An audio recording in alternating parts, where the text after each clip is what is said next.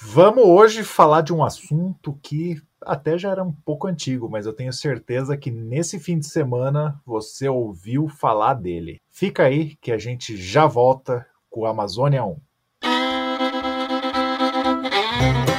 Inteliagro Podcast de profissional para profissional da agricultura digital. Apresentação: Daniel Duft. E aí, meu amigo, minha amiga, ouvinte do Inteliagro Podcast e amante da agricultura digital, tudo bem com você? Espero que sim. Espero que você esteja animado, sabendo que o Brasil tem um satélite a partir de agora. E aí, Fábio, tudo jóia, cara? Vamos contar pro pessoal desse satélite brasileiro? E aí, Daniel? É isso aí, cara. Bastante orgulhoso, mas quem vai contar essa história mais pra gente é você, né? Te dar um apoio. Mas tô, tô animado aí, né, com, com esse lançamento. Eu acho que vai ser um, já é um divisor de águas, né, para o sensoriamento remoto aqui no Brasil. Tenho certeza aí que vai trazer bastante frutos aí para a ciência brasileira daqui para frente. Isso aí, então, esse, quem é do sensoriamento remoto aí tá animado já desde o ano passado, mais animado desde fevereiro que ele foi lançado, mas para o público em geral, né, para gente aqui da agricultura, começou a ser mais falado agora com essa divulgação das primeiras imagens, dessa publicidade que foi feita dessas imagens disponíveis aí, e é a partir disso que a gente vai discutir. E aí a gente vai falar: o Amazônia 1 é o satélite para o agro brasileiro? Fica aí que a gente já volta depois da vinheta.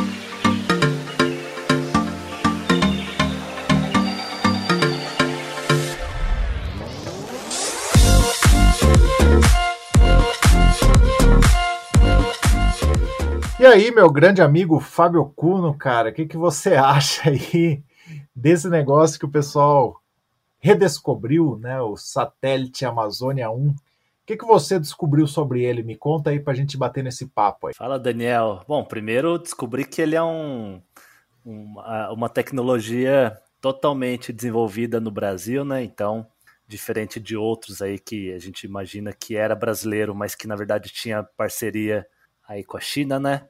Esse foi totalmente feito aqui no Brasil. E, pelo que eu entendi, ele vai ser usado principalmente para monitorar desmatamento na região amazônica, né? E aí, esse tipo de, de sensor ele vai servir bastante também para a gente conseguir monitorar a parte da agricultura aqui no Brasil, né? Acho que é um, algo que é bem interessante nele, essa questão da, da revisita, né? Então, pelo que eu andei lendo aí, esse satélite ele vai revisitar todo a cada cinco dias, mais ou menos no mesmo horário aí é, na órbita aqui do Brasil. Então acho que isso é, é, bem interessante aí, porque isso é um, um problema muito sério que a gente tem, né? Essa questão da incidência da luz aí, ele acaba atrapalhando um pouquinho nas nossas análises. Show de bola, vi que você fez a lição de casa aí, e isso é bem legal, né? Mas vou dar uma breve resumida em tudo isso. É, acho que o satélite Amazônia 1 aí também, conhecido como Satélite Sensoramento Remoto 1. Ele é um projeto que tem mais de 20 anos, né? Um projeto antigo aí que o Brasil tinha esse sonho de produzir desde a, do sensor que vai embutido ali no satélite, até propriamente o satélite, né, lá na, na divisão tecnologias do INPE, né, para satélites. Então, eu acho que ele conseguiu aí, depois de algum período sem verbas e mais verbas que vieram e etc., ele conseguir estar tá em órbita funcional e trazendo as primeiras imagens, isso aí já é uma baita de uma conquista, né, para uma geração toda aí de pessoas que trabalham com isso. Então, eu acho que essa foi a primeira missão dele e isso ele está muito bem sucedido, conseguiu fazer com que isso aí fosse atingido com sucesso, porque ele já está lá e está trazendo as primeiras imagens e com isso todo mundo que trabalhou nesse projeto, que continua trabalhando, vai ter muitas lições aprendidas para trazer para o país, né? Isso é super importante.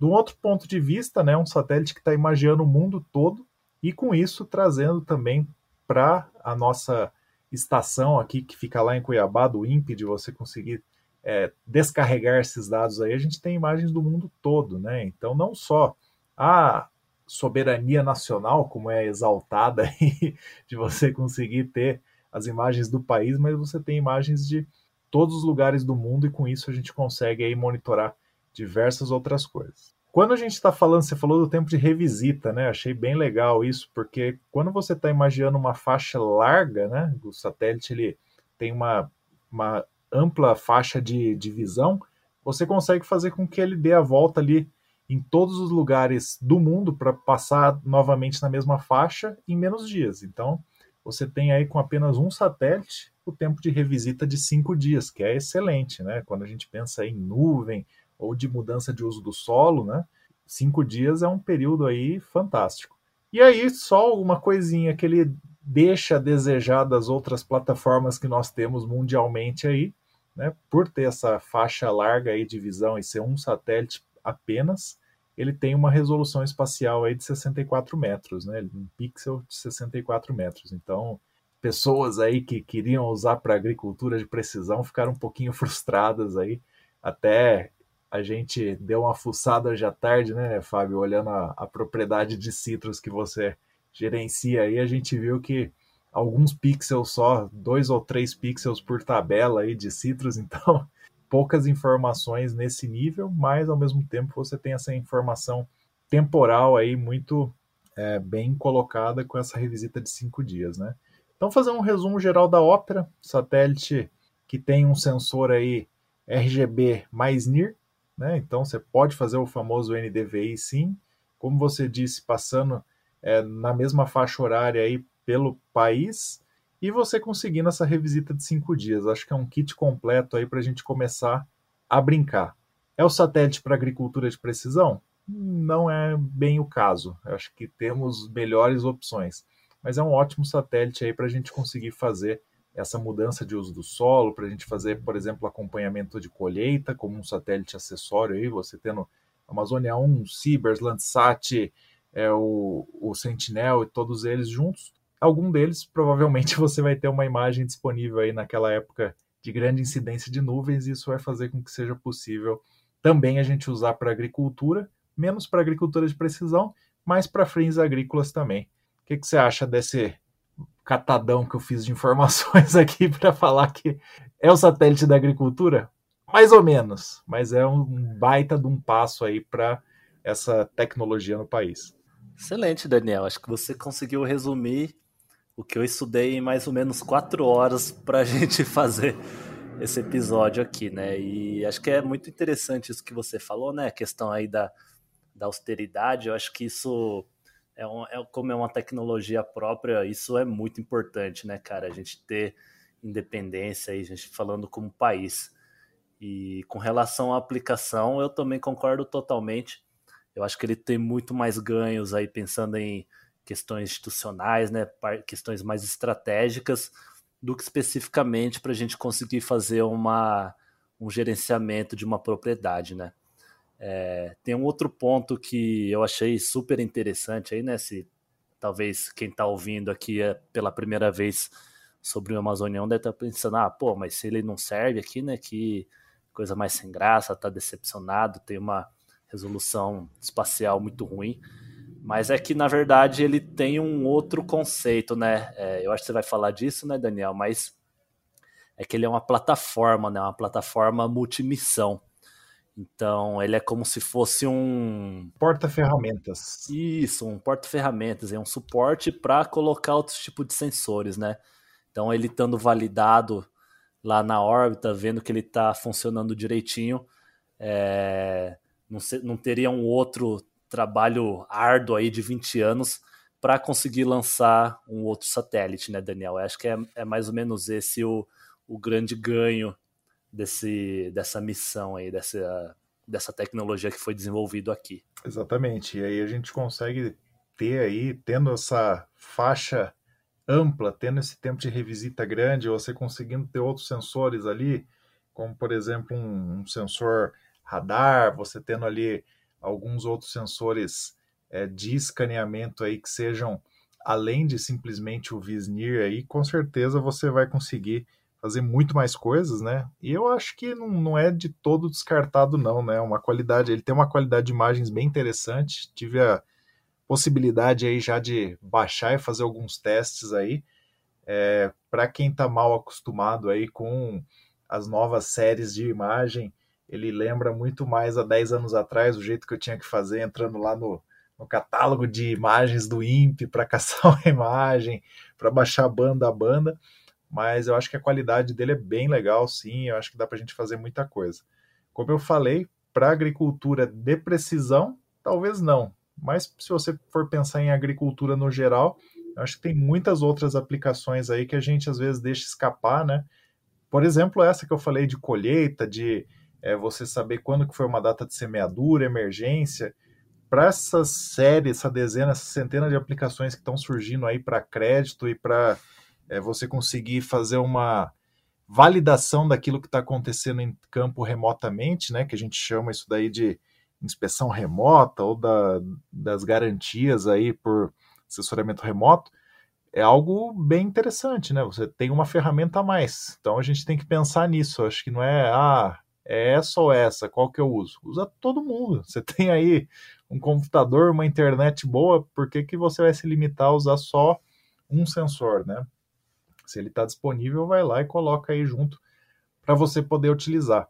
Mas eu acho que o, o, grande ponto disso daí que você falou, né, de ser esse, esse porta-ferramentas, essa plataforma, é isso, né, cara? É, você começa com um, um satélite aí que levou bastante tempo, mas Imagina toda a engenharia por trás disso que foi colocada aí, imagina toda essa tecnologia que foi absorvida pelo país e que agora a gente tem aí disponível para conseguir fazer diversas outras missões aí que vão fazer com toda certeza é, muito mais do que a gente possa imaginar, né?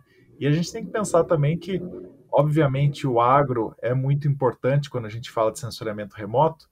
Ele é, mas a gente tem outras aplicações aí que é, envolvem até vidas, né? Se você for pensar em análise de riscos, né? É, riscos é, ambientais e climáticos aí que você pode monitorar com um tipo de satélite desse, com uma alta taxa de revisita. Se você for pensar nos danos que a gente tem aí ao agronegócio quando se fala de desmatamento, né? Se o desmatamento ele não é medido ou se ele é aí superestimado, né? Não estou falando por metodologia de sensoriamento, mas por coisas que se inflam em outros países aí para se falar de desmatamento, né? Nada melhor do que você ter seu satélite, você ter a sua própria capacidade de processamento, como a gente tem no INPE e em outras instituições. Eu acho que tudo isso é muito mais útil ao agro do que pura e simplesmente a gente ter ali aquele pixel submétrico que está trazendo para a gente a variabilidade dentro do talhão. De bola, cara. Eu acho que você conceitou bem esse ponto aí. É, a gente não pode estar tá enxergando só no, no, naquele ganho específico dentro da porteira, né, cara? Acho que teve todo um aparato de desenvolvimento científico por trás disso.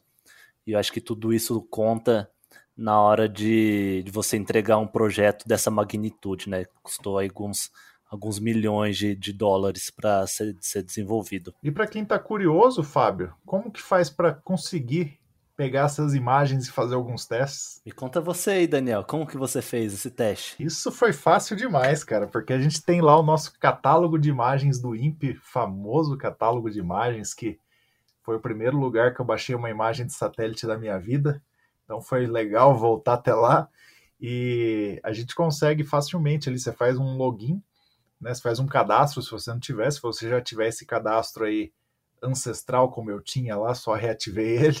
Você faz um login, coloca sua senha e aí você vai lá e procura pelas imagens dele. Elas já vão estar todas disponíveis, né, com essa periodicidade que a gente falou.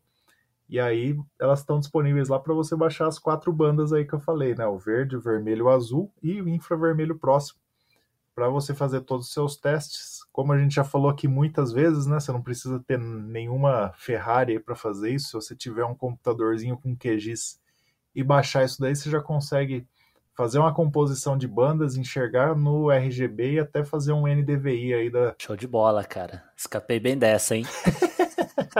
agora você vai ter que fazer isso aí, cara. Agora que, que eu te contei como que faz, você vai ter que correr atrás e fazer um NDVI aí da porteira. De bola, Daniel. Eu acho que você tinha pontuado bem, né? A gente deu uma olhada na imagem hoje à tarde.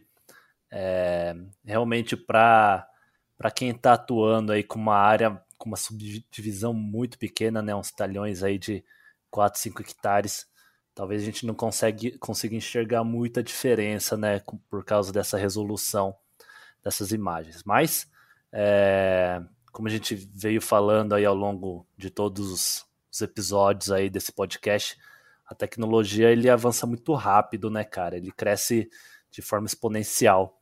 Então, você tendo esse domínio aí, acho que vai acontecer do mesmo jeito que veio acontecendo com as imagens de satélite. A gente tendo lá uma plataforma multimissão rodando de forma direitinho lá na, na atmosfera, né? Acho que para a gente dar um salto aí, colocar outros sensores, outros radares, acho que vai ser coisa muito rápido, muito mais simples, não vai ter todo esse, esse desenvolvimento que foi necessário, né? Então, é, eu, eu tô prevendo aí de alguns, alguns poucos anos, a gente já está usando bem mais, de uma forma bem, bem presente, essas imagens aí dessa tecnologia que foi desenvolvida aqui em casa. E aí a gente está inaugurando hoje aqui essa nova, esse novo formato né, do Inteliagro Podcast, quando a gente for falar de um assunto específico, agora a gente vai bem direto ao ponto, rápido, rasteiro, falando sobre ele, sem te enrolar muito, que a gente gosta de bater um papo aqui, ter uma prosa, mas você também tem caminhos curtos para se fazer e vocês pediram para a gente episódios um pouco mais curtinhos para vocês fazerem nesses caminhos curtos.